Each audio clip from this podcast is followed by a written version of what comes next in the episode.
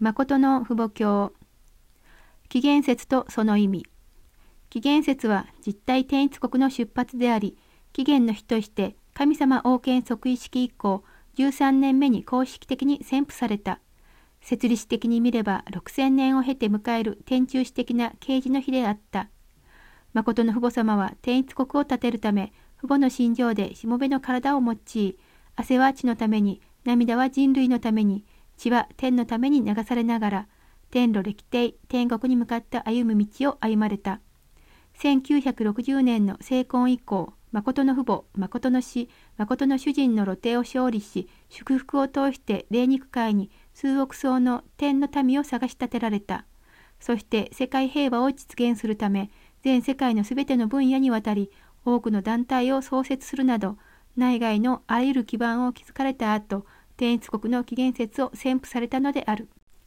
父母様は2001年10月3日の世界統一国開店日から13年の期間に生涯を総評し、その標本通りに歩んでいます。2001年というのは3000年に向かう出発の年です。そして人類歴史は男性と女性をそれぞれ3000年で計算すると6000年になります。この男性と女性の6000年で果たすべき責任を父母様の生涯を総評した13年間で終わらせなければなりません。アダムが責任を果たせなかったことを父母様がその13年間で解決しなければならないというのです。神様がサタンに血統を奪われてしまったので、その血統を取り戻してきたのです。2013年1月13日が私たちの D デーです。父母様が13年間に全てきれいに片付けてしまうのです。堕落した世界は丸の世界ではなく×の世界です。丸には数億の罰が入ることができますが、罰の世界には丸が入る場所がありません。2013年1月13日は天が宣布した D デーです。この D デーまでにどのようにしなければならないでしょうか。本来、サタンが神様に属したものを盗んで暮らしたので、すべて天のものとしてお捧げしなければなりません。すべて収集して捧げるためにはどのようにしなければなりませんかそれは神様ご自身もできないのです。ですから、誠の父母がするのです。偽りの父母、偽りの主人、偽りの王になって、偽りの血を残したというのは途方もないことです。それゆえ、神様がわからないのです。霊界がわかりません。根本の出発がどこなのかわからずに生きているのです。どこに行くのかわからずにいます。結果というものは必ず原因を中心として一つの道を行くのです。その道は二つではありません。一つの道なのです。1年12ヶ月が回るためには中心がなければならないのですが、その12数の中心が13数になります。イエス様が十二弟子たちの中央に入って13数として核にならなければならないのですが、なることができませんでした。それでイエス様は亡くなったのです。それを取り戻さなければなりません。お父様は幼い頃から分かっていました。13数の位置に行くことができる核を探し求めるのです。それゆえ紀元節は2013年1月13日です。13数に合わせなければなりません。天はこれから紀元節まで新しい設理をしなければなりません。天国理想と解放理想のすべての問題を天が願う通りに終わらせなければならないというのです。その時まで内外の設理的な身旨と世の中の意向を解決すべきすべての教育が終わらなければなりません。一つの世界に進むべき時代に入るので、その期間に教育をすべて終わらせなければならないのです。2010年1月19日、今日から紀元節までにすべてのプログラムを終えて、神様を中心として、カイン・アベルの問題とサタンの決闘問題を含めたすべての内容を解決しなければなりません。また、解放の世界に超えていくために、天が願う教育を完全に済まさなければなりません。摂理の D デーを中心として皆さんがその内容に合うようにしていかなければならないのです。国連問題と国家問題を含めた全てを終わらせなければなりません。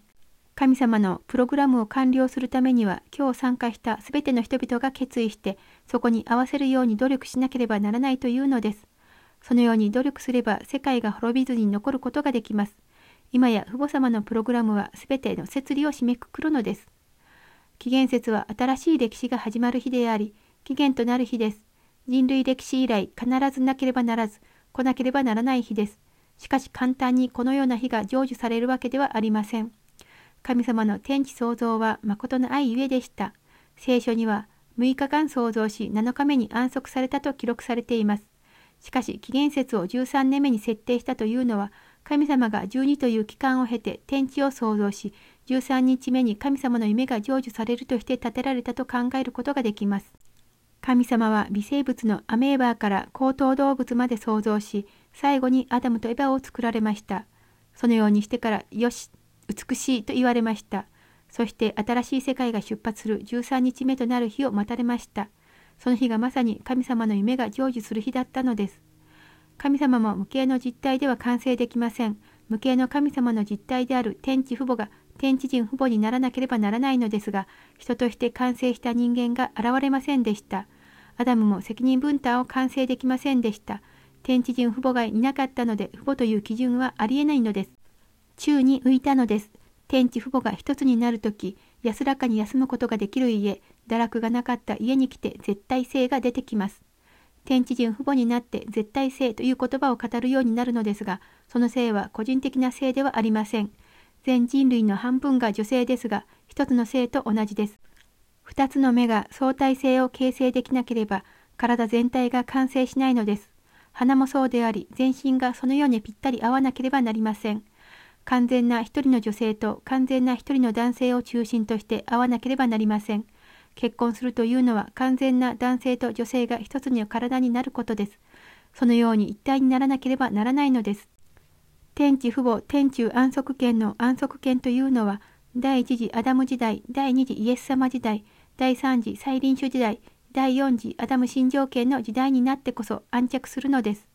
争うことなく和合できるので、そこで祝福を受けるのです。その D デーとなる2013年1月13日までに祝福を中心として大きな門に入らなければなりません。今や新しい時代が開かれました。皆さんは福の多い人々です。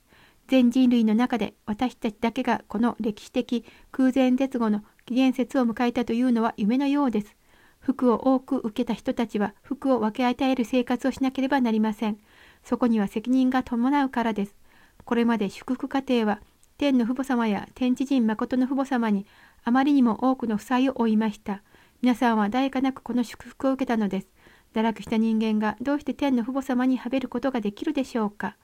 今まで来ては去った天上の私たちのあらゆる先祖たちはこの日を待ち望みながら行ったのです。そこには私たちよりもさらに摂理の身旨のために本当に血のにじむ努力と生成を捧げた方々がたくさんいます。それに比べれば私たちはあまりにも足りないのです。これで本日の訓読は終わります。このゴディブルはご視聴いただいている皆様のご支援で成り立っています。詳細はゴディブ .org をご覧ください。